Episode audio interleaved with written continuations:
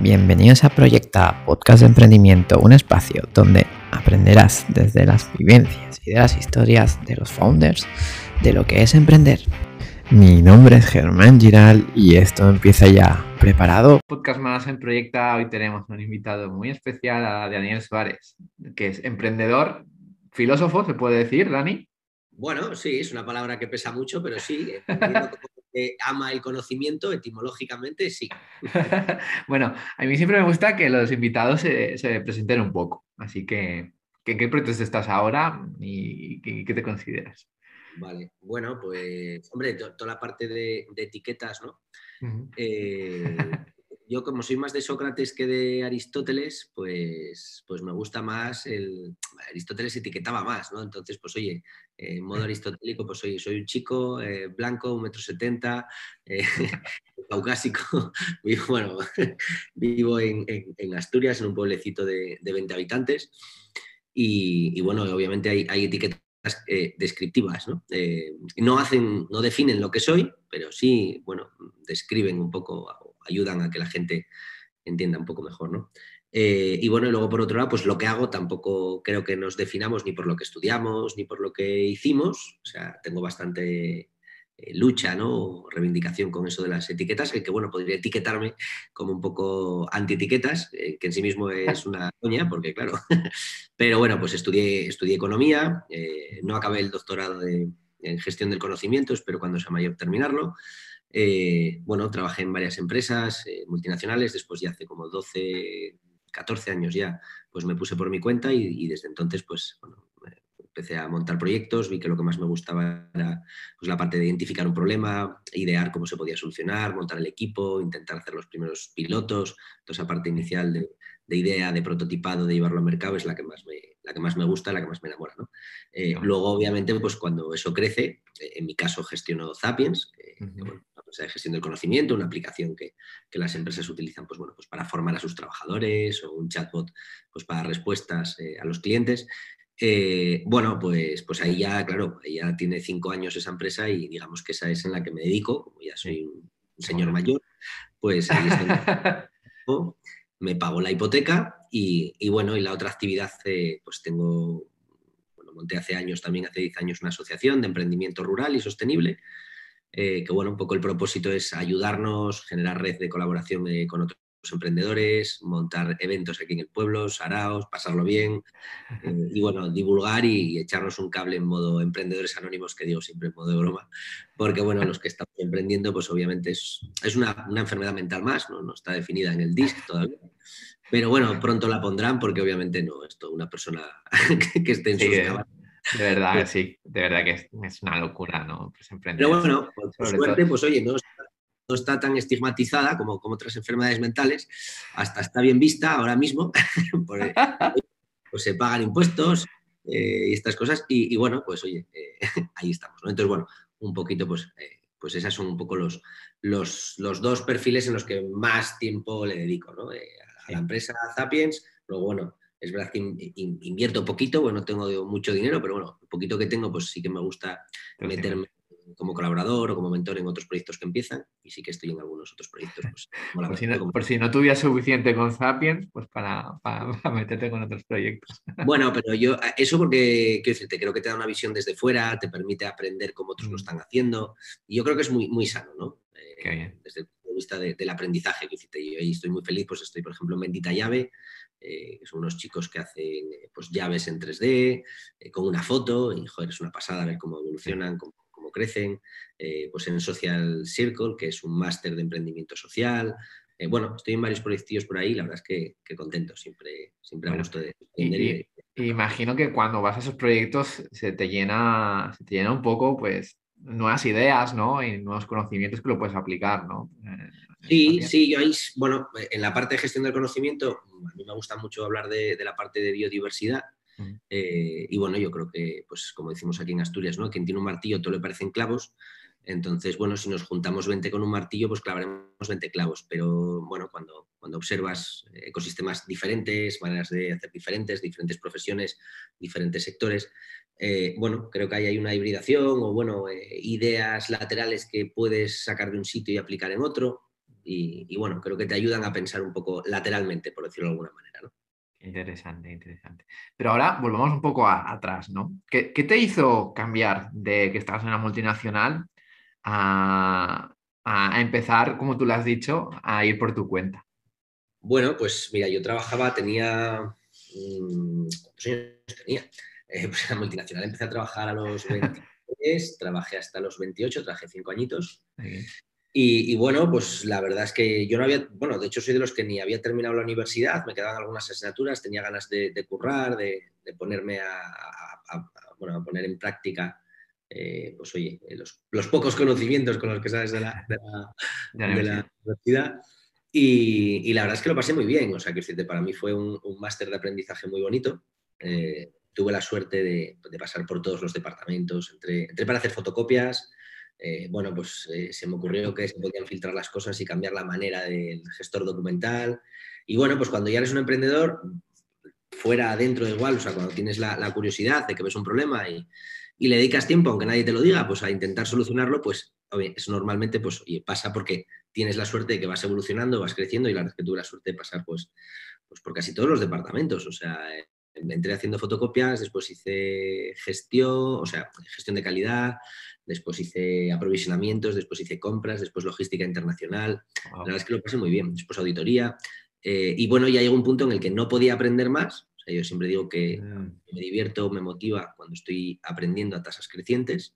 Eh, cuando ya aprendo a tasas decrecientes o a una nueva unidad de aprendizaje me genera mucho tiempo, mucho coste, pues bueno, soy de, pues soy inquieto, soy, soy curioso y bueno, pues ya he llegado a ese momento eh, pues bueno, eh, ya decidí que era, que era el momento y nada, y lo dejé y me lancé a ponerme por mi cuenta porque quería, quería poder, bueno, pues, eh, pegarme la leche y explorar y, bueno, ser libre, que en realidad es un autoengaño porque, porque, bueno, eso es lo que piensas cuando trabajas ahí. Bueno, yo soy de los que trabajan muchas horas, ¿vale? Podéis poner la etiqueta también de workaholic y todas estas, me gusta trabajar, entonces pues lo disfruto, ¿no? cuando trabajaba en, la multinacional, pues de los, de los típicos que trabajan un montón. Eh, entonces, bueno, es verdad que ahí te cuentas en un momento, ¿no? En este autoengaño genial que, que a lo mejor eh, cuando estés para ti vas a trabajar, pues, pues, no, vas a trabajar lo mismo o más, eh, porque claro, pues ahora no tienes jefe, pero tienes clientes y, tienes inseguridades que quieres batir y, tienes miedos, y bueno, pues todo eso pues se baten con esfuerzo, con trabajo, con aprendizaje. Claro, con, la, con, la, pequeña, con la, con la pequeña, de alguna forma decirlo, diferencia que, bueno, en la multinacional hay cosas sostenibles, pero cuando estás en un emprendimiento eh, no hay nadie que te cure las espaldas. Sí, no, no, totalmente, claro. Y eso eh, normalmente pues lo que hace es aumentar tu inseguridad, tu miedo y bueno, esto en mi caso yo lo cubro pues trabajando más o dedicando el esfuerzo, ¿no? Este, pues, el que está tranquilo y tiene seguridad, pues, pues a lo mejor se esfuerza, se tiene por qué esforzar menos. Eh, bueno, eso tiene, todo tiene también sus etapas. Eh, también creo que desarrollas unas capacidades eh, pues, eh, pues, guays, que no voy a decir que molan, no molan desarrollarlas. Es como mi primo que va al gimnasio. Yo lo veo y, digo, joder, no, no, te molará levantar esa barra de 120 kilos 17 veces. Eh, bueno, se ve que sí, eh, el esfuerzo, pues eh, hay veces que lo, que lo valoras, como decimos aquí en Asturias, lo que cuesta presta, y sobre todo, pues bueno, eso te, bueno, te, forja de alguna manera y, te da lecciones y te enseña cositas, que creo que son interesantes, ¿no?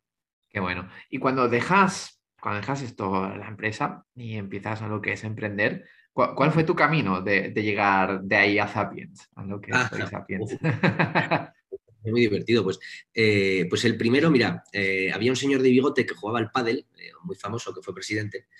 Y entonces, como yo estudié economía, pero mientras estuve en la multinacional, pues, pues hice, era una, una multinacional de ingeniería, y entonces aprendí a diseñar, aprendí un poquito, me hice jefe de obra, aprendí un montón de cosas que dices tú, uno que hace un economista diseñando planos y estas cosas, pero bueno, como estaba para mi trabajo siempre me gusta saberlo. Entonces, eh, bueno, eh, pues me dio por diseñar una pista de pádel, esto era el año 2008, eh, y, bueno, y montamos una tienda online de pistasdepadel.com de aquella y, vendimos pues el primer año medio millón de euros y el segundo millón de euros en, pistas de pádel por internet. Aquella era fácil posicionar eh, no había mucho y, bueno, y montamos un negocio online que fue el de los primeros que, montamos, o montamos otra ingeniería, bueno, eh, al final empiezas haciendo las cosas ¿no? de las que tienes las capacidades. Pues oye, yo sabía programar poquito y mal, pero bueno, cuatro cosillas básicas para hacer unas webs, eh, una red de 100 webs que apuntaran a la una, un poquito de, SEO, eh, todo eso, pues oye, un poquito de marketing, bueno, pues ahí en modo hombre orquesta, porque ahí estaba yo solo. Y, nada, y ahí estuve dos años, ¿no? Ahí, bueno, luego estaba con, un compañero, eh, nos compró una empresa más grande, pasamos de ser tres a ser 120 como en tres años, luego ellos llevaban también más, más trabajo, ¿no? Temas de obra civil, arquitectura exterior, luego ya me metí en, bueno, aventuras de estas que yo digo, me metí a diseñar piscinas, pistas de tenis, sacamos yo qué sé, hice pistas de tenis eh, que parecían de otra vida, ¿no? ¿Y, tuvisteis, los mismos resultados o ya era más difícil todo esto? No, eso ya fue más difícil, esto era más... Eh, lo de la pista de pádel pues era muy de nicho, era algo que estaba creciendo, era, que luego diversificamos y eso, y hacíamos obras muchísimo más grandes, ¿no? Era, nos inventamos el concepto este de arquitectura exterior y ya, pues oye, todo lo que no es el edificio, todo hacia afuera te lo hacemos, ¿no?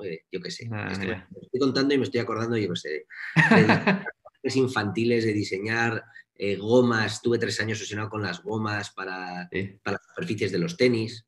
Eh, de oye, en función de las capas, bueno, cosas de estas que cuando te pasas tres años de friki, pues te acabas especializando ahí, ¿no? Después eso lo, lo dejé y ya monté una consultoría, eh, bueno, ahí nos compraron, entonces, pues bueno, digamos que la, nueva dirección que nos había comprado, pues era una dirección muy tradicional, a mí no me gustaba, entonces yo me salí, y, nada, y ahí me monté por mi cuenta con 28 añitos una consultoría que se llamaba Contigo. Eh, y ahí estuve pues cuatro añitos. Fue otro máster porque ahí pues, bueno, pues como consultor, que era una palabra que de aquella odiaba, eh, y que no, y que no, bueno, como digo yo, consultor. ¿Consultor de qué, Dani? Nada, eh, era, es la palabra que la gente entiende, pero después dices, ¿qué hacías? Digo, nada, yo me metía en los proyectos a currar con, con, el empresario y con el equipo para ayudarles en lo que hiciera falta. Yo era un interim, un friki interim, por decirlo de alguna manera, yo me metía para allá y decía, joder, yo creo que el problema está aquí en marketing, venga, pues a currar en marketing. Hostia, pues yo creo que aquí es un problema de finanzas, venga, pues a reestructurar deuda. Hostia, yo tenemos aquí no tengo... Entonces, la verdad es que muy bonito porque eran todo pymes, eh, mucha pyme, eh, entonces los problemas eran de todo tipo y al final cuando una empresa tiene un problema lo que necesita es un motivado, con un plan de acción y con mucha energía. Y, ahí estuve cuatro años, fue otro máster precioso porque ahí ya, si digamos el entendimiento de la empresa mm, vertical, grande, organizada, lo adquirimos en, la primera, en la primera legislatura, que digo yo en la multinacional, eh, empezar de cero pues en la siguiente y en esta pues me dio la oportunidad de aprender transversalmente diferentes sectores, diferentes formas. Y ahí, pues bueno, empezamos a ver que, que joder, se nos ocurrían ideas que al final había clientes que llevaban a cabo, pero había clientes que no. Y bueno, por, coherencia, eh, yo siempre decía, de, joder, estoy, estoy soy incoherente porque estoy diciéndole lo que tiene que hacer o lo que habría que hacer, aunque yo me meta, y de hecho el nombre iba de ahí, ¿no? Contigo, me meta a hacerlo contigo. No, es que te digo, hay que hacer esto, no, no. Yo me meto, me remango y, me, y el equipo y nos... pues empezamos a... Eh, fue cuando montamos la, la casa de emprendedores, la Free House, la primera, que fue esto fue en 2013. Y ahí, pues bueno, eh, se me ocurrió que, oye, por coherencia, pues que si teníamos ideas, pues digo, bueno, pues ¿qué hace falta? De aquella no existía la palabra, eh, ni, bueno, existía, pero de España no la conocíamos. Vaya, el startup. De 2013, sí, claro. poco. Y entonces, bueno, ahí montamos una casa de emprendedores y hablamos de las cuatro Cs, casa, comida, comunidad, conocimiento. Y entonces, bueno, pues abrimos las puertas y empezamos a invitar a que pues, emprendedores pues, vinieran, eh, durmieran allí, vivieran allí, empezamos a montar proyectos, empecé en la casa yo solo con un sofá, eh, bueno, y acabamos, pues no sé, 40 personas, cuatro cabras enanas holandesas, parece de broma, pero porque te, cortaban el césped, y, nada, y ahí estuvimos, ahí montamos unas 15 startups. Wow. cuánto tiempo? Pues acabamos unas cuatro al año. Wow. Y ahí pues estoy hablando de 2013, 2014, 2015, 2016, tres añitos y en 2017 ya fue cuando ya salté a Zapiens, que era una de las que montamos ahí. Mm. Y bueno, eh, como digo yo, ahí la idea era montar las del, las del fase colegio el primer año, instituto segundo, universidad cuando ya crecían, y un momento en el que no podíamos financiar el crecimiento porque iban bien, pero, bueno, eh, el primer año salieron tres muy bien, entonces pasaron al instituto, que digo yo, entonces el primer año a lo mejor metíamos 25.000 o 50.000 euros. Pero claro, tres son 150.000, hay que tenerlos. Eh, nosotros no tenemos un fondo de inversión, mi, mi, familia no viene de tener dinero, o sea, todo lo que poníamos era de que lo cobrábamos y bueno, pues poníamos el dinero que teníamos ahí o no cobrábamos trabajando o la base, ¿no? Claro, ibais Eh, reinvirtiendo, ¿no? Lo que ganabais. Sí, sí, claro. Como digo yo, Claro. yo los, los seis primeros años de emprendedor no cobré. O sea, yo eh, me puse de autónomo y, y, bueno, si quieres hacer crecer las cosas y no tienes patrimonio, tienes dinero, pues no te queda otra. O sea, como- decía mi padre, eres el parado que más trabaja, hijo. Y, bueno, yo tuve dos años que emprendí con el paro, eh, lo reinvertía todo en el, en el proyecto y, y, bueno, voy así, ¿no? Eh, pero bueno, claro, ahora visto desde la distancia, pues eh, ya... Fue una buena inversión, ¿no? Y bueno, me salió bien. Sí, sí, me salió Sí, bien. sí. Y de, la, y de las de todas estas startups que pasaron, eh, ¿han seguido? ¿Han seguido Sí. viviendo? Sí, la verdad es que muy orgulloso. Hay, hay, hay, hay Qué bueno. proyectos y envíos muy chulos. Pues está, por ejemplo, School, que son los proyectos más bonitos en los que participé, que era un LMS y un creador de contenidos. Eh, bueno, pues una universidad online para que lo entendáis y para que las empresas se puedan crear contenido. De hecho, eso bueno, un poquito fue el, eh, el origen de entender unos problemas que había de de atención, de, de- de bajo engagement. Ahí, ahí fue un poco también, y eso generó muchas ideas ¿no? para Zapiens. Eh, también Better Place, un proyecto de geolocalización, donde bueno, pues, ahora traba- siguen trabajando, han crecido, facturan muy bien, creo que son más de 20 personas ya en el equipo. Eh, y bueno, ahí son un software para, para inmobiliarias, bueno, pues para poder asesorar y donde, donde hay que, locales, oye, ¿qué, negocio funcionaría este local, cogiendo toda la parte de datos, ¿no? Eh, ¿Qué más proyectos están por ahí? Eh, bueno, pues, eso es así un poquito como los más, los que sé que más visible han tenido. Bueno, obviamente Zapiens también. eh, pero bueno, hay otros más pequeñitos, pues que continuaron después, no, no tan a lo mejor en tecnológico, porque también hacíamos cosas pues más, más físicas, como ahora, por ejemplo, pues, yo que sé, que hemos montado una fábrica de cerveza. Pero eh, van, la, la cuestión que van funcionando, ¿no? Igualmente, Claro, que no sean pequeños, ¿no? Porque no, no, no todo el mundo, ¿no? Puede escalar, ¿no? A lo mejor tienes un buen negocio y es rentable y ya te va bien, ¿no? Claro, eso ya depende de la mentalidad que tengas. Yo Claro. siempre digo que lo importante es saber a qué estamos jugando. ¿Estamos jugando a unicornios o estamos jugando a vacas? Yo a mí me gustan las vacas. Eh, oye, ¿es verdad que alguna vez jugamos algún unicornio? Bueno, o sea, unicornio entendido como solo aquello que solo, si no es exponencial y tal, no tiene sentido. Pero bueno, yo soy de vacas. Yo una vaca que, que funcione, que dé tu leche, que te puedas hacer tu mantequilla, pues yo feliz. No, no, decirte que en, en Estados Unidos este, tengo la suerte de llevar cinco años pasando bastante tiempo allí Claro. eh, y, y aprender pues, eso, en la incubadora de Google, en, en la de Microsoft, eh, en Alchemist, en diferentes espacios. Y está muy bien, entiendo el, el- el sistema, eh, es genial, pero bueno, yo creo que oye, pues, ellos inventaron los, los centros comerciales y nosotros la cerveza después de trabajar. Entonces, eh, son modelos de negocio, no hay uno mejor, no hay uno peor, son modelos Claro. diferentes y, y son perfectamente compatibles. ¿no? Y, y al final también, vida hay una, ¿no? Hay uno y uno tiene que decidir, ¿no? Sí, sí, no, no, claro, no, lo digo, pero yo que sé, tengo amigos allá que me decía el otro día un amigo, dice, "Oh, es que estamos creciendo solo al 150%, lo vamos a cerrar. Joder. Claro, porque ahí te decían, es que yo para eso no monto esto, yo vengo por el unicornio, me parece perfecto. Sí, sí, claro, sí. realidad haces eso, o sea, tiene muy claro a qué está jugando. Y esto, y esto es muy, muy, muy bueno, ¿no?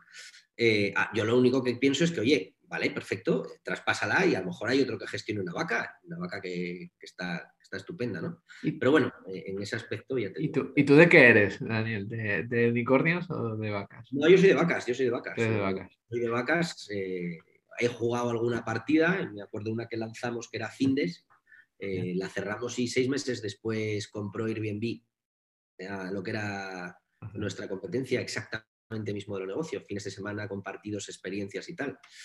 Eh, bueno, eh, no sé, yo es que soy de pueblo, entonces, aunque en- entiendo la lógica y alguna partida juego a esos modelos, eh, bueno, eh, yo creo que al unicornio puedes jugar cuando- tranquilo eh, cuando tienes la vaca. Entonces, bueno, en esa estás, qué bien. Y bueno, y ahora sí, cuéntanos un poco, ¿qué es, qué es Sapiens? ¿Y cómo ayudáis a las empresas?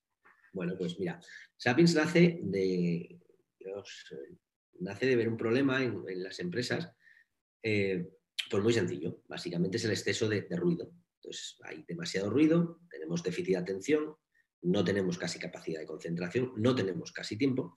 Entonces, bueno, yo cuando estaba en la consultora, en, en Contigo, eh, me da cuenta que todos los años yo tenía bastante negocio de formación, me dedicaba mucho a la formación, eh, pero era como año tras año contar lo mismo, contar lo mismo y, un año dije, si es que estamos haciendo esto una y otra vez no tiene, no tiene sentido. Entonces, eh, planteé una hipótesis muy sencilla, me acuerdo de una dinámica en la que, pues bueno, a, a 20 jefas de tienda les pregunté, oye, ¿qué sabes que crees que los demás no saben y es importante que lo sepan?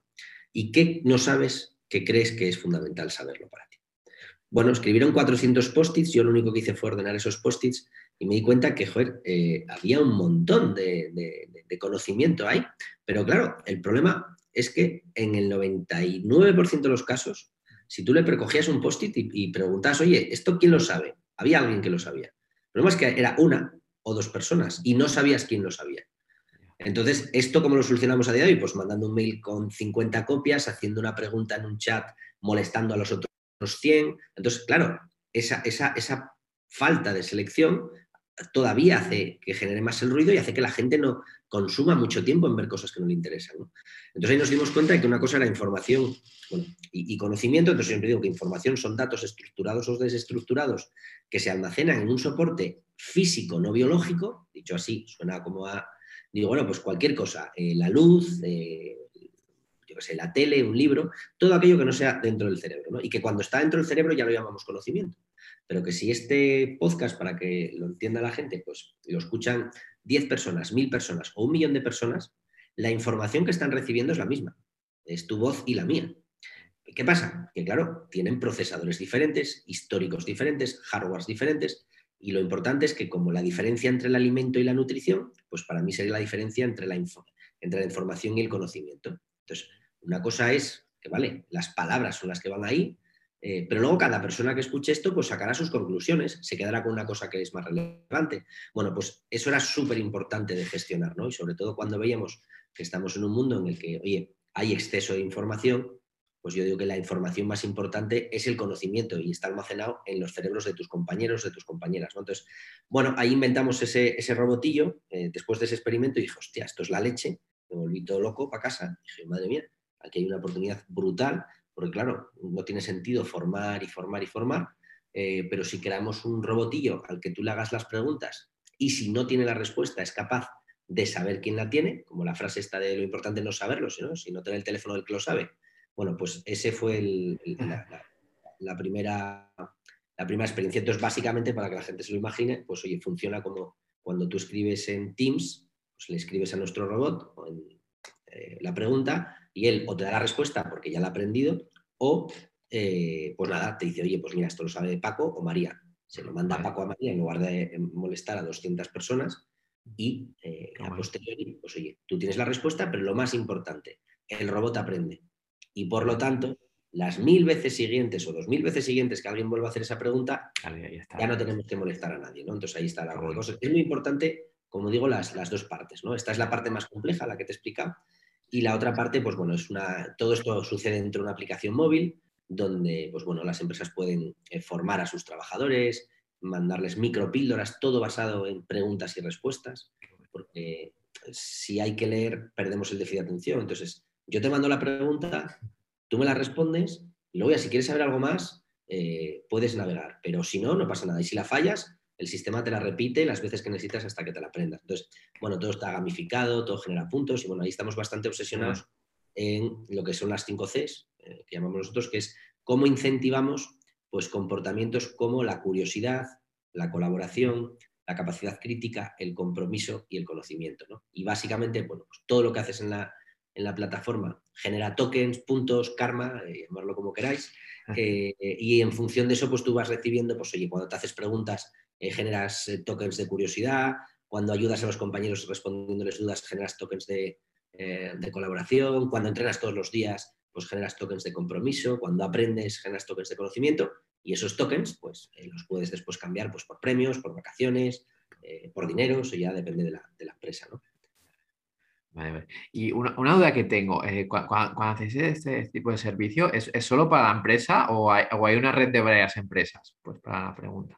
Claro, no, tenemos un montón de, un montón de empresas ahora mismo. Eh, es verdad que nuestro sueño eh, es, pues, por decirlo de alguna manera, que lo utilicen, cuando trabajamos con multinacionales, lo utilizan un montón de departamentos en diferentes países, claro.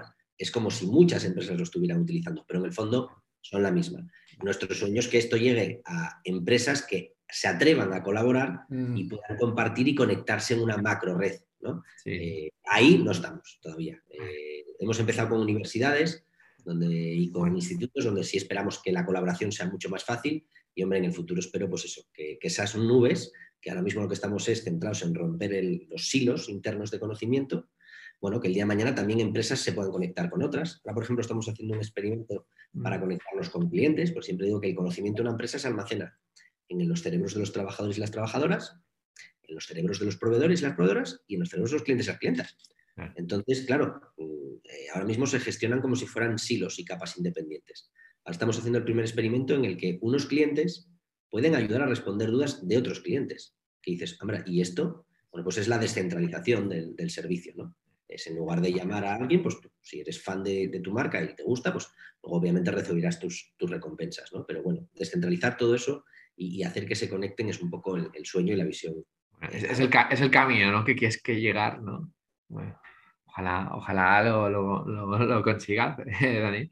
Eh, pero ahora hablemos de momentos. ¿Cuál ha sido el momento de mayor incertidumbre que has tenido en todos tus emprendimientos? De mayor incertidumbre. Hostia, buena pregunta. El que recuerdes así que, uff, estoy en la línea roja. Es que, no, es que no te sabría decir, porque en la línea roja en emprendimientos estamos todos los meses. Entonces, eh, claro, quiero decirte, es que, claro, es que cada, cada, cada nada, o sea, cuando Sí, aprendiendo, sí, sí, te entiendo. es es- ¿qué diría? Se te diría el de la última semana, y de la semana anterior, y la semana- es que es continuo, o sea, al final son, est- son estadios volátiles, que es una montaña rusa, sí, sí. y la total. montaña rusa es continua, o sea, te guste o no te guste, el emprendimiento es bipolar, o sea, no, no no hay más tutea. Bueno, emprendimiento en startup, sobre todo en- cuando estás creando categoría o estás creando proyecto, ¿no? Eh, Sí. Cuando estás en, pues yo qué sé, tienes una panadería estupenda, eh, solvente y tal, y bueno, y tienes tu mercado y tu clientela, pues seguramente no- podrá ser más estable. En, en mi caso, los emprendimientos son, son, son así, porque, pero bueno, por la propia definición de, de que nos metemos en salados que o que no existen, o que los estamos haciendo al revés, o que les estamos dando la vuelta, y entonces es que la incertidumbre, eh, bueno, es, tiene que hacerse tu amiga, aunque no nos guste. Sí. Yo como economista no me gusta, ¿eh? O sea, trato de hacer, eh, trato de hacer escenarios eh, financieros de todo tipo, Ostras, ya. pero, pero bueno, eh, como dice Taleb, mm, bueno, más, más ¿Y cómo- que las ¿Y cómo, y cómo va la relación con tu amiga la incertidumbre? Eh, bueno, eh, pues como te decía, eh, la montaña rusa, unos días eh, te llevas muy bien con ella y otros días la odias. Esto, eh, que diga lo contrario, pues oye, me- me- pues que, que escriba el libro. Yo, yo no, no, no he sabido, o sea, que decirte, no sé, o creo que mi relación con, con la incertidumbre es así, ¿no? O sea, yo creo que los humanos nos gusta la seguridad, Sí, nos gusta la estabilidad. Eh, otra cosa es que desarrollemos la capacidad y la adaptación, bueno, de aumentar nuestra capacidad de asunción de riesgo, de asunción de volatilidad. Pero bueno, a mí me gusta la mesa ordenada, la casa ordenada, las cosas en su sitio y, y a todos nos gusta ese orden, ¿no? O sea, yo no sé vivir en desorden dentro de lo que cabe, eh, aceptando que, bueno, que hay una volatilidad brutal en los proyectos en los que te metes Ah. y que, bueno, hay cosas que dependen de ti y hay cosas que no dependen de ti. Y bueno, mejor que, que lo aceptes pronto, porque si no sufrirás mucho. bueno, y empezar a jugar, ¿no, Dani? Sí, jugar, sí, al final es eso, cuando, bueno, pues a veces te das mucha importancia, o bueno, como dice mi hermano, pues problemas del primer mundo, como dice una amiga mía, champagne problems, o sea, que decirte, obviamente lo vivenciamos a veces problemas como, oh Dios mío, tendremos liquidez, uy, que es que cierra la empresa. Bueno, eh, por suerte no, no estamos hablando de, de dejar de comer, de, de- de no poder pagar la luz, o sea, yo cuando me pasa eso, pues sencillamente mm, no es lo de mal de todos consuelo de tontos, pero sí, oye, no, espera, vamos a ver dónde estás, o sea, eh, relativiza esta emoción que a lo mejor, pues oye, te está generando una frustración muy fuerte, o entras en ansiedad, o el estrés, es como, oye, salte un poquito fuera, observa, mira eh, Sí. cómo está el mundo y, y fíjate lo afortunado que eres. Esto es, esto es interesante. ¿Y cómo, y cómo lo trabajas tú, todo, todo esto? Bueno, pues a ver, yo todos los lunes voy con, con mi, con mi coach, me- Ah, es psicóloga, pero ahora hay que decir coach, porque claro, queda como y los psicólogos es como que yo digo, nosotros, en la empresa nosotros tenemos un psicólogo de siempre. O sea, yo desde que ah. monté la empresa eh, tenemos psicólogo, tenemos coach, tenemos psicólogo, psicólogo, tenemos coach, eh, tenemos el que mm, terapias más hippies, o sea, entiéndeme. Eh, lo que necesite cada uno, lo que cada uno considere que le sienta bien. Yo en mi caso, todos los lunes voy dos horas, hago dos sesiones, hago una, sesión individual y otra sesión en, equipo. Y, bueno, es como un espacio para mí, pues bueno, pues para trabajar, para entender las emociones, eh, bueno, pues para aprender a gestionarlas. Yo siempre digo que, joder, emprender no deja de ser un deporte. Eh, depende al nivel al que lo practiques, eh, puede ser un deporte hobby o puede ser un deporte de alto rendimiento. Y si tú trabajas en un deportista de alto rendimiento, pues el deportista se lesiona y se le subirá un gemelo. Bueno, pues los que trabajamos con la cabeza, pues se nos puede lesionar la cabeza. O sea, y es normal, nos puede la ansiedad, nos puede el estrés a veces. hay días que, oye, pues tienes el bajón, bueno, pues todo eso hay que, yo creo que todo lo que es autoconocimiento eh, de ti mismo, de tu equipo, eh, pues ayuda mucho, ¿no? Es bueno que no solo vaya tú, ¿no? Que también esté dentro de la filosofía de la empresa, ¿no? Sí, yo también te digo que es verdad que es, eh, pues desde, no sé, van 10 años que lo hacemos y siempre hemos tenido dos o tres personas a disposición, 100% anónimo, porque es verdad que estas cosas, yo, aunque soy de los que me gusta, pues oye, bueno, pues eh, como aquí, ¿no? Eh, hacerlo patente, que creo que es necesario. No somos Argentina, ¿no? Eh, en el que, oye, la, psicoterapia pues está como súper naturalizada, la gente lo comparte. Bueno, aquí, pues oye, como dice un amigo mío, ¿no? Aquí la psicoterapia es irte a tomar unas cervezas con los amigos. Sí, básicamente es lo mismo, ¿no? Pero creo que si haces las dos cosas, pues, pues mejor. O, o, otro se va a la sauna. O yo en mi caso, pues oye, igual que hago eso, pues también la huerta, la carpintería, pues trabajar con las manos me ayuda mucho, ¿no? A, a la gestión del estrés, eh, bueno, y a, la tranquilidad un poquito, ¿no? Y a la calma. Y ahora vayamos al otro extremo, a ver si de este sí me puedes hablar. ¿Cuál ha sido tu mayor momento de felicidad o más glorioso? La verdad es que bastantes también, pero bueno, ese sí los tengo más claro. Eh, para mí, mi mayor momento de felicidad es eh, cuando veo a, personas a las que, bueno, pues quiero mucho, eh, o he ayudado, o he compartido viaje con ellos, y los veo que se sienten, bueno, pues que consiguen sus resultados o que, se sienten orgullosos de sí mismos o que han tenido un, lo que llamamos éxito ¿no? socialmente. Entonces, esos momentos para mí son los, más bonitos. Cuando veo que he trabajado con un equipo y que el equipo ha llegado a la meta, a la que se hayan propuesto, eh, vuelvo a lo mismo, a escalar una montaña de mil metros, una de dos mil, una de cinco mil, a facturar 10.000 euros, a facturar un millón, eh, lo, que ellos se hayan pedido para ellos. ¿no? Eh, cuando ahí me retiro y, lo observo, pues eh, la verdad es que ahí me siento, no sé, muy, muy orgulloso y muy feliz, como que le da, le da mucho sentido, le da mucho propósito. Pues eso, pues cuando ves, yo que sé, este año que, estuviste ¿no? en, el, en el paraíso startup que hacemos aquí en, en Sonido, pues ya ver cómo se autogestiona, cómo gente de otros años eh, lo autolidera, eh, cómo no hace falta hacer nada porque la propia comunidad se autoempodera y lo hacen, pues me hace muy feliz, porque yo siempre digo que a mí lo que más feliz me hace es no hacer falta. Entonces, considero que hago mi trabajo bien cuando he dejado de hacer falta y ya puedo ser el de mantenimiento o el que está barriendo o limpiando los cacharros, ¿no? Porque el, proyecto y el equipo ya es capaz de hacerlo por sí mismo. Para mí eso es el, es el sumo. Es, lo ves en, los ojos de la otra persona, me siento orgulloso por la otra persona, por la felicidad que estás en ese espacio y además liberado de la responsabilidad que yo me autoimpongo a mí, con lo cual es el, es el máximo. ¿Y te, te, cuesta delegar a ti o te ha costado delegar?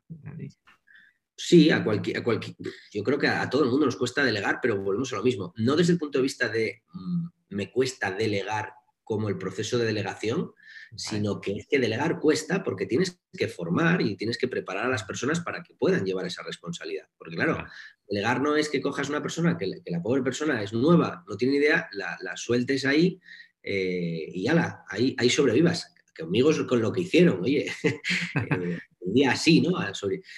y eso lo hago mucho. O sea, que de, los proyectos en los que estoy es, mira, esto es emprendimiento. Sobrevive, eh, tira para adelante, rampe el coche. Eh, en mi caso, yo creo que, o sea, para mí diría que no, delego, delego mucho, eh, delego lo máximo que puedo, intento despedirme continuamente de, todo lo que puedo, pero luego también es verdad que tienes que ser responsable por la otra parte. De, la persona está preparada, esto lo va a reventar, la va a reventar y la va a quemar, hay que ayudarla, acompañarla en esto, quiere, le gusta, no le gusta. Podemos, bueno, pues lo mismo. ¿vale? Yo por mí, lo de como te digo, el éxito es de negarlo todo. es que es que falta. Pero bueno, eh, bueno, entiendo que hay mucho conflicto ahí, pero yo creo que no, en realidad no hay tanto. Es, tan sencillo como saber, oye, ¿qué estás, tú deberías de hacer solo en un mundo ideal, ¿no? En el mundo del unicornio, videojuego, deberías de hacer solo lo que es mejor se te da. Ya, pero bueno, en el mundo de las vacas y de la empresa Slow Startup, que digo yo, en la Slow Startup, cuando empiezas, y empiezas sin dinero, vas a hacer de todo. Y eso también es bueno, es el mejor máster que va a tener un, buen CEO en el futuro. Creo que es que ha pasado por todos esos eh, partes, aunque sea mediocre, que es lo que somos normalmente, mediocres en, muchas capacidades, pero esa mediocridad, eh, ese punto medio de ver muchas capas, nos permite tener una visión más global. ¿no? Si fuéramos especialistas, no seríamos CEOs. Es verdad, tienes razón. y ahora, cambio de tema eh, radicalmente. Eh, a lo mejor es un tema que a ti te gusta. ¿Qué es la inteligencia colectiva? Hemos hablado un poco, ¿no? Un poco lo de Sapiens. ¿Y cómo podemos aplicarla? Vale, bueno, aquí para mí me parece importante diferenciar la inteligencia colectiva de la colaborativa, ¿vale? Que muchas veces se, mezclan. Vamos a entender eh, la colectividad como, mm, por decirlo de alguna manera, la colaboración entre dos personas que no tienen por qué conocerse. Vale. Voy a poner un ejemplo. Eh, ahora mismo estamos sacando un, programa eh, en el que, bueno, para, evaluar a los alumnos de las universidades, en lugar de que el profesor pues, les dé un, por decirlo, la clase y les haga un examen en el que el profe les hace las preguntas y los alumnos de las respuestas, nosotros lo que hacemos es, no, mira, tú le mandas el artículo al alumno y el alumno lo que tiene que hacer es ser capaz de generar todas las preguntas que él es capaz de extraer tras esa lectura. Con esto nosotros lo que evaluamos es la capacidad comprensora, ¿no? como variable proxy de, vale, yo me he leído la Constitución española y ahora te digo, venga, pues ¿cuántas preguntas serías capaz de responderte? Y la pregunta para eso es, ¿y cuántas eres capaz de hacerte? ¿No? Imagínate, voy a ponerte un ejemplo. Si yo te digo, yo me llamo Dani, cuatro palabras, ¿vale? Y yo te doy este texto y tú lo tienes que leer. Lo lees, has tardado un poquito en leer, procesar la información, ahora ya está dentro de tu cerebro, pero ahí yo quiero saber si, si tu procesador procesa y con qué calidad procesa, ¿no? Entonces yo ahora te pregunto, oye, eh, ¿qué preguntas me podrías generar de esta frase que te he dicho? Claro, eh, ¿quién es Dani, no? Esa sería... esa sería una. Otra que se me ocurra. Otra que se me ocurra. Ostras, aquí me, aquí me has venido aquí en modo examen. Que se me ocurra. Eh, ¿Qué le gusta en la vida a Dani? bueno, podría seguir así, ¿no? ¿Te das cuenta? Eh, no me has preguntado cómo, cuál es el nombre de, cuál es tu nombre por ejemplo, ¿no?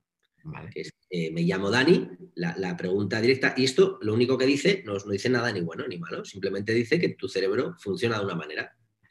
Vale, entonces eh, has preguntado preguntas no contextuales, que son preguntas que no están respondidas en, la frase que yo te he dicho. Podríamos decir que, oye, pues tienes una, disrupción o un pensamiento lateral. Otra persona mejor pregunta más estructuradamente, ¿cómo te llamas? ¿Cuál es tu nombre? Ah, vale, vale. Sí, yo, por la curiosidad, ¿no? mejor te he hecho esas preguntas. Eh, otra pregunta, oye, ¿qué, color te gusta? Eh, bueno, a lo que me refiero es que con eso, eh, en este caso, esto sería lo que, fíjate que has tenido la experiencia de ser un alumno, entonces ahora mismo yo te diría, oye, pues mira, las otras personas como tú que han leído esto se han preguntado estas otras cosas que tú no te has preguntado. Yo te podría hacer la devolución de pues, cuántas preguntas originales has generado, del total de preguntas que nos hemos generado entre todos, cuántas tienes tú, en qué, ranking ocupas en el número de preguntas generadas, eh, y luego podríamos meter un montón de cosas. Pero eh, para que entendamos la inteligencia colectiva, lo que entenderíamos es que hay, tú en realidad, al hacer eso, estás educando a mi sistema, a mi módulo de deep learning, a aprender a hacer preguntas. Estás educando a un robot. ¿Qué quiere decir eso? Que colectivamente, personas eh, que estáis haciendo exámenes, eh, estáis a la vez de teniendo un, oye, algo, un servicio para vosotros que os aporta valor, estáis poniendo vuestro trabajo en algo que genera una inteligencia eh, común y que hace que todos podáis compartir ese conocimiento, pero que además estáis entrenando a, que un robot cada vez haga preguntas mejor. ¿vale? Eso es estamos poniendo al colectivo a trabajar en conjunto. ¿En qué lo diferenciamos de la colaborativa? Que en la colaborativa deberías de, por decirlo de alguna manera, conocer a la persona a la que estás ayudando. O sea, tienes una percepción. Tú aquí, digamos que tienes un retorno eh, por ti mismo, independientemente de quién se lleve el, objetivo de tu... En la colaborativa sería más cuando yo hago una pregunta a mi robot, el robot no la sabe y te la manda a ti. Y tú decides colaborar, decides ayudarme.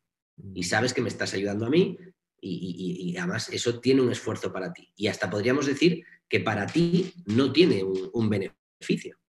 Luego lo podemos compensar, ¿no? Oye, pues que te sientas bien, que te demos puntos, que gracias a ayudarme ganes dinero, lo que sea. Eh, pero, eh, bueno, es un poquito esa... Yo pongo la barrera y aquí, obviamente, en función del paper que leas y del, eh, autor que leas, pues yo lo llamo así, otro lo llamará SA. Sí, sí, sí. Bueno, para mí eso es un poquito, ¿no? Entonces, entender eh, que cuando ponemos a diferentes eh, humanos a trabajar en, conjunto, ya sea de manera coordinada por cada uno de ellos o, sencillamente por propio sistema, pues, pues eso ayuda. En este caso, por ejemplo, con esto que estamos haciendo se ve muy fácil. el experimento que hemos hecho es dar una página a 10 personas, a 10 abogados. la han leído, es una página de, la Constitución española, para que tengas una idea, ¿no? Y entonces les hemos pedido que respondieran las preguntas. Los resultados que salen interesantes es que el, abogado que más preguntas se ha hecho, ha hecho 20. El que menos ha hecho, ha hecho 10. Pero lo más bonito de todo esto es que colectivamente, entre todos, han sido capaces de generar 63 preguntas originales. ¿Qué quiere decir esto? Que el poder del colectivo es superior, vamos, tres veces al mejor de los individuos.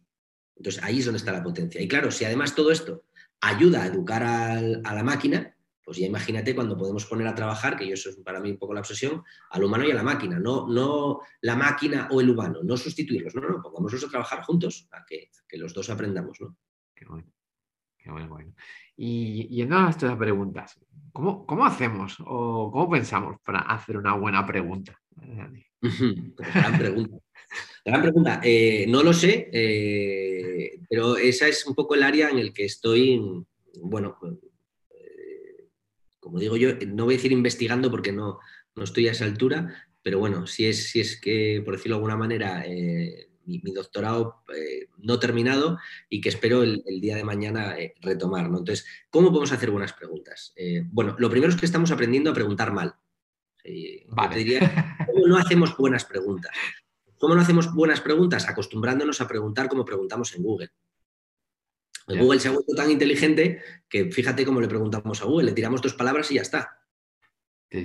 Claro, esto hace que no preguntemos bien. Entonces, para mí, eh, es eh, una de las claves eh, sería hacer preguntas lo suficientemente específicas para que la respuesta sea perfectamente específica. De hecho, uno de los problemas es tanto que no aprendemos, no, hacemos preguntas claras y concretas y por lo tanto las respuestas que se nos dan tampoco son claras y concretas. Esto cuando ves la tele, a los periodistas o a los políticos está claro. Imagínate, por ejemplo, voy a hacer una pregunta que yo considero, pues, hacer una pregunta clara y concreta, ¿no? Pues oye, eh, ¿cuándo naciste?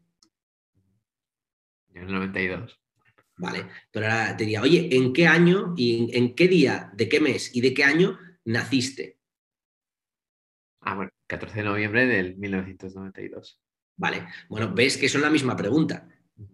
Sí. Una define, lleva mucho más tiempo. Claro, Pero una, lleva más tiempo de desarrollarla. Eh, cuando naciste, con dos palabras yo te la tiro.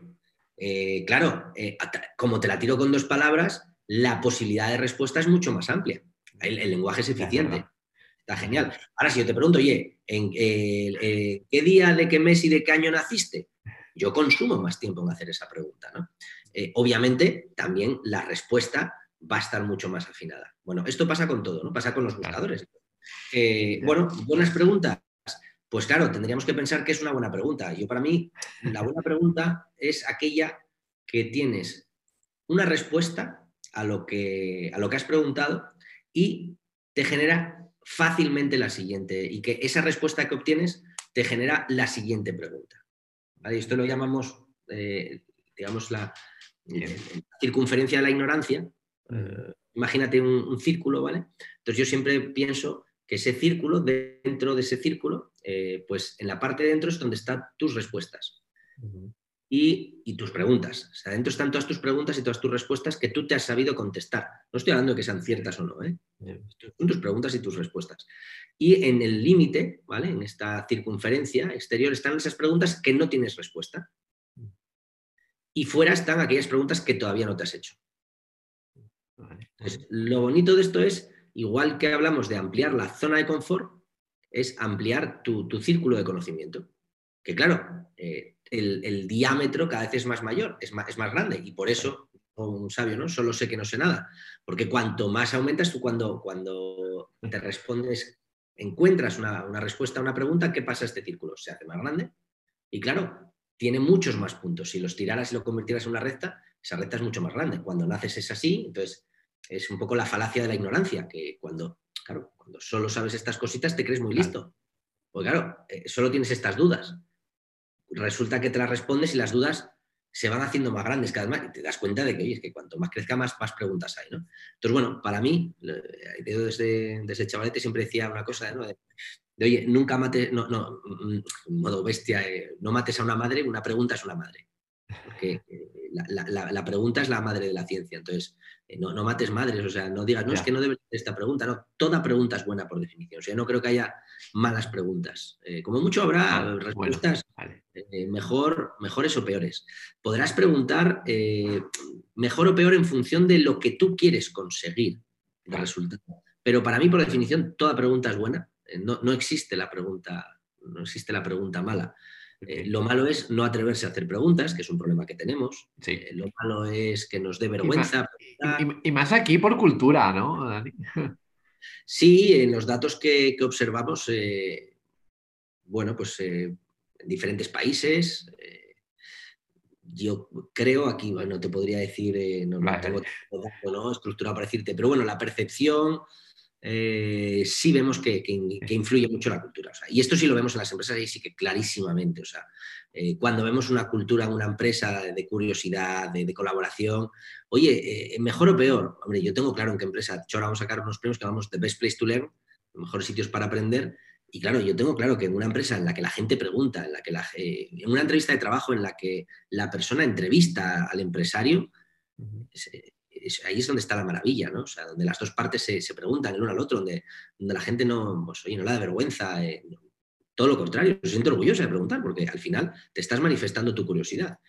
Eh, bueno, yo creo que ahí, mm, culturalmente, si lo piensas, el sistema educativo no nos ha enseñado eso. Nos ha enseñado la parte del compromiso y el conocimiento. Eso sí, nos han iniciado a ir a clase, nos han sentado desde los 4 hasta los 22 años, nos han dicho siéntate aquí durante 5 horas, escucha y luego responde a lo que te pregunta el profesor en el examen. Claro, nos han entrenado así durante 20 años, ahora salimos al mundo real y resulta que, ah, que soy yo el que me tengo que ser capaz de hacerme las preguntas, ah, que soy yo el que tengo que identificarlas.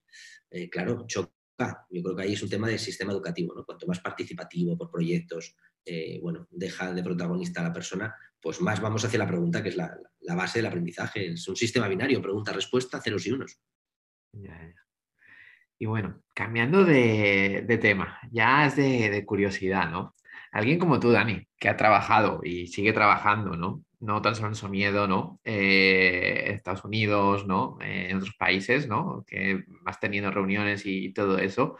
¿Por qué has elegido eso miedo como, como eje central de, de Sapiens? Bueno, eh, no, lo he elegido para mí como persona, no como eje central para Sapiens. Sapiens somos una empresa full remote, o sea, eh, cada, las personas de Zappings trabajan allá donde, donde vivan, donde quieran, y cuando hablo de, teletrabajo, no hablo del teletrabajo que sale en la, ley del antiteletrabajo que se ha publicado, eh, que directamente le dice que la persona tiene que trabajar en un espacio físico, digo, no, no, yo a mi equipo trabaja desde la playa, trabaja desde el monte, o sea, yo con que tengas conexión, a mí qué más me da donde estés, ¿no? Eh, con que seas feliz. Eh, entonces, eso es una elección mía a título personal. Ahora bien, ¿por qué he elegido esa elección para mí? Bueno, pues yo me había dicho que a los que cuando cumpliera los 40, pues ya después de viajar tanto tiempo hacia afuera, pues iba a viajar hacia, hacia adentro, por decirlo de alguna manera, pues para poder estar más tiempo conmigo, con la familia, eh, con la huerta, eh, bueno, con, mis hobbies. Y, para eso pues necesitas estabilidad, necesitas tranquilidad, eh, lo valora, ¿no? La verdad es que, bueno, esa, esa necesidad de exploración, de viaje continuo, pues me la he podido pegar eh, los últimos 20 años, eh, pues eso, Alemania, Estados Unidos, eh, viajando todo el día mi vida era una, mochila, no sabía dónde iba a estar la semana siguiente, cada dos o tres días estaba en un sitio. Lo pasé muy bien, lo, recomiendo en una etapa de la vida. bueno, ahora el cuerpo me, pide otra, mis abuelos eran de aquí, siempre estuve muy apegado con, pues eso, con la naturaleza, esto es parque natural, reserva biosfera, eh, me parece un proyecto además súper bonito, en la parte de repoblación rural. Eh, pues eso, tengo un pueblecito que hace un año éramos 20 habitantes y que ahora somos 42. Eh, y montar aquí un pequeño pueblo emprendedor donde nos ayudamos, colaboramos y cada año arrancamos proyectos nuevos. bueno, pues esta oficina que está en el antiguo colegio abandonado. bueno, un poco todo esto, pues, pues bueno, me da propósito, me da sentido. y bueno, en este mundo, pues como decíamos antes, ¿no? tan, tan volátil, pues en última instancia, eh, bueno, cuando te haces mayor, pues también te gusta esas, capas un poco más. Y, mejor, mejor ver vacas que un edificio, ¿no? Hombre, sí, sí. Y ya, y a ver osos ni te cuento. ¿Y crees, crees que hay una tendencia ahora a que la gente, se dice mucho, que la gente ahora quiere escaparse de lo rural con todo esto del teletrabajo? ¿Crees que hay una tendencia dentro de estos años? Creo que sí, eh, yo soy, yo soy de pueblo, que yo nací aquí, viví aquí hasta los seis años, también te diré que eh, hasta los 18 pues venía tres, cuatro meses al año, lo odiaba porque pues, el mundo rural eh, lo, vendemos muy bien también romantizado, ¿no? romántico, muy bucólico, pero bueno, cuando tú eres de un pueblo y sabes lo que es que todo lo se levante a las 5 de la mañana, lo que es ir a la hierba, lo que es sacar caca de vaca todas las mañanas, bueno, pues no, no, no es tan bucólico. Ahora sí, claro, con fibra óptica, eh, trabajando en remoto, pues, pues sí, ¿no? Eh, sí, es verdad, ahora yo creo que se puede. Eh, es verdad que la pandemia yo creo que nos ha hecho también, ayudado en esa, en esa reflexión, ¿no? Que gente que a lo mejor no se lo había planteado. y, bueno, es un hecho. Yo llevo ocho años que pasaba, pues como decía, tres meses al año aquí. Estoy aquí, lo mismo que me ha pasado a mí.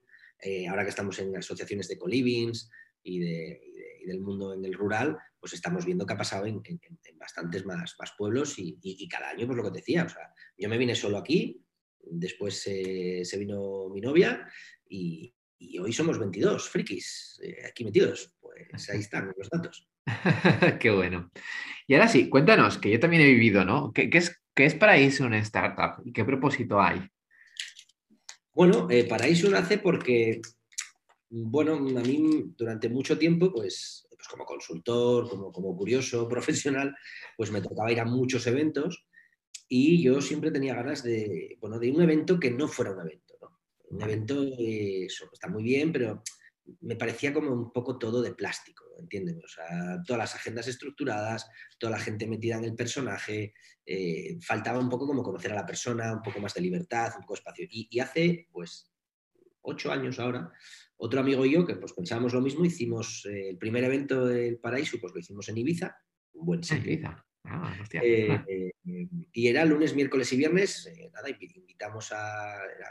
Era, anónimo, nadie sabía lo que iba a pasar, era un vídeo en el que yo me acuerdo que me, me disfrazaba de... hablar con acento ruso, decía, 50 eh, personas eh, aquí en Ibiza, así que resbiante. Eh, no sabemos quiénes somos, no sabemos qué vamos a hacer, no sabemos nada. Bueno, un poco así de cachondeo y tal. Y ahí nos juntamos 50, 50 chiflados. Y, lo pasamos muy bien, se, se autogestionó, regla los dos pies, hubo todo el mundo. La única norma era que todo el mundo compartiera, que todos fuéramos, pues eso, receptores y emisores de, mensajes, ¿no? Y, y, la segunda, que no había normas que, si estás a gusto, pues estás, que si te apetece irte a la playa te vas, que te apetece eh, charlar y no irte a los talleres porque el taller está suciediendo alrededor de, de un café o, de un mojito. y, qué difícil es eso, ¿eh? de lo de las normas. Sí, es verdad, y, todos los años es lo bonito, que todos los años es diferente, porque claro, depende de la, gente que, viene. cuando, no hay normas, eh, no hay nada a lo que atenerse, entonces es... es es maravilloso. Yo nunca sé lo que va a pasar eh, cada año que montamos el, evento y, lo bonito es que cada año eh, pues 19 horas. cosas diferentes. ¿no? Es verdad que hay años en los que hay gente pues, que le cuesta más fluir, siempre decimos aquí en modo de broma lo de la fluidocracia, y que gente que y siempre avisamos, oye, si tú esperas una estructura organizada, gestionada, este no es tu evento. Si lo que tú esperas es fluir, estás abierto a descubrir cosas nuevas, a personas, eh, a, que, vengas pensando blanco y a ver gente que cuenta negro o que tú cuentas negro y que otro diga blanco, eh, si eso te gusta y te nutre, es el sitio perfecto. pero bueno, no, es para todos, claro. Sí, queda claro el mensaje. Y ya sí, ya vamos a la última pregunta de cierre, ya es más libre, que es que recomiende que des algún consejo a emprendedores, si es de dar consejos, y si algún libro, quieres recomendar algún libro, alguna serie, lo que quieras, Dani. Claro, pues hombre, consejos, nada, el que me doy para mí mismo, por hablar conmigo mismo en, voz alta, yo el consejo, yo como digo siempre, eh, cuando hago acompañamiento o mentoría a otros, a otros escaladores, como digo yo, eh, emprendedores y emprendedoras, pues sencillamente más que consejos, oye, les comparto, pues oye, lo que yo hice, mi punto de vista, y como digo, y eso lo coges y lo tiras, porque aquí el que importa es el tuyo. Entonces, para mí el único consejo es, oye, que el, punto de vista que importa es, es el, el del que está tirando por el proyecto. Y a los demás, pues oye, escucha, pero ten el valor de, diferenciar opinión de decisión. Que los demás opinen y digan, eh, perfecto, pero, pero bueno, es el que está liderando por su proyecto. Es lo bonito y es lo jodido del emprendimiento, que es el que tiene que tomar la decisión. Entonces, bueno, eh, nada, para mí el más importante yo creo que es eh, disfrutar, que lo que no es divertido no es sostenible. Y que es, que es clave, que a veces deja de ser divertido, que es verdad que hay, días malos, eh, hay días de mierda que no, que no molan, pero bueno, que, al final esto es un juego y que lo, mejor de un juego es que lo juguemos y oye, pues ganar, perder, pues esto relativo. Lo importante es si, si en el viaje estás aprendiendo, estás disfrutando, estás jugando, pues, pues bueno, que intentes centrarte en esas cosas que te aportan valor, te aportan propósito y te dan, y te dan felicidad y te dan ganas de levantarte. Pues si no te apetece levantarte y no te apetece seguir con el proyecto, pues, pues da igual que lo hagas muy bien, ¿sabes? Sí, sí, pues conozco gente buenísima que está hasta los huevos. Claro, entonces, bueno, diviértete, ¿no? Y, bueno, por libros y series, pues libro ahora mismo, pues estoy leyendo el último de, de Hun, de Las No Cosas, que me encanta, eh, filósofo surcoreano muy famoso, el que no lo conozca, pues eh, dirá, coño, y está fricada, pero y el que lo conozca dirá, coño, claro, este tío es muy famoso. bueno, mm, luego como spoiler, obviamente, pues hoy os recomiendo mi libro Sócrates y la cronología. sí, sí, por supuesto. He venido aquí a hablar de mi libro, ¿no? y bueno, y luego, pues uno de mis autores favoritos, eh, pues Taleb, pues el, Cisne Negro, Antifrágil, la verdad es que son, son libros que, que, me encantan, obviamente Sapiens, bueno, ya son clásicos, ¿no? Eh, como dice Taleb, eh, recomienda libros que tengan más de 10 años porque ya si se han convertido es que merecen la pena y si no, ah, pues, pues no te la pena. Y series, pues estoy ahora mismo eh, viendo varias a la vez, claro. temporada 3 de Narcos, porque había visto la 1 y la segunda, me ha gustado mucho en su momento y me quedan colgadas. Estoy terminando Cómo conocí a vuestra madre, que igual me quedó atrancada hace 5 años entonces, cuando llega fin de año, intento terminar aquellas series que hace mucho tiempo para ir quitándolas del checklist, ¿no? Eh, esas son con, las dos que estoy ahora. Bueno, ah, miento. Y, claro, ya como recomendación, pues a mí me gusta mucho Peaky Blinders. Eh, que me la estoy viendo ahora por segunda vez, porque bueno, sacarán ahora la. Y te, te ayudan a desconectar, me imagino. Sí, bueno, hombre, obviamente al final, como dice el otro, ¿no? O sea, Netflix es, una de las drogas más, eh, más extendidas y claro, eh, el, encefalograma plano, pues de vez en cuando está bien. Los domingos, pues sí que, sí que me suelo, me gusta, me gusta ver pelis, me gusta ver series. El dominguillo es, el domingo suele ser sagrado, después de cogerme la tarde y nada, encefalograma plano, palomitas, encender la chimenea eh, juntarme con mi compi y ahí echarnos unas risas eh, disfrutando. Suena bien eso, Dani. Suena muy bien. Pues bueno, lo, dejamos aquí, Dani. Antes de despedirnos, eh, ¿dónde te podemos encontrar? Pues nada, en Somiedo. Así que quien quiera venir a tomarse una sidra, pues nada, que me mande, que se venga por aquí. y si no, pues nada, si echáis un vistazo en somiedo.eco, es la web de, la iniciativa, el Living Lab que estamos montando aquí, el que te contaba de, laboratorio rural. Eh, ahí es, bueno, digamos, el, cajón desastre de todas las paranoias que nos ocurren. Y luego, bueno, pues en la parte profesional, en zappings.ai, eh, bueno, pues eh, para los que quieran seguir un poco más la, parte más friki de la empresa, de lo que estamos haciendo y tal, ¿no? También recordarle a la gente que se suscriba al canal, que si le gusta que lo comparta. Y nada, Dani, ha sido todo un placer esta charla. Nada, un gustazo. Pues un, placer y, nada, eh, ahí me, ya me, me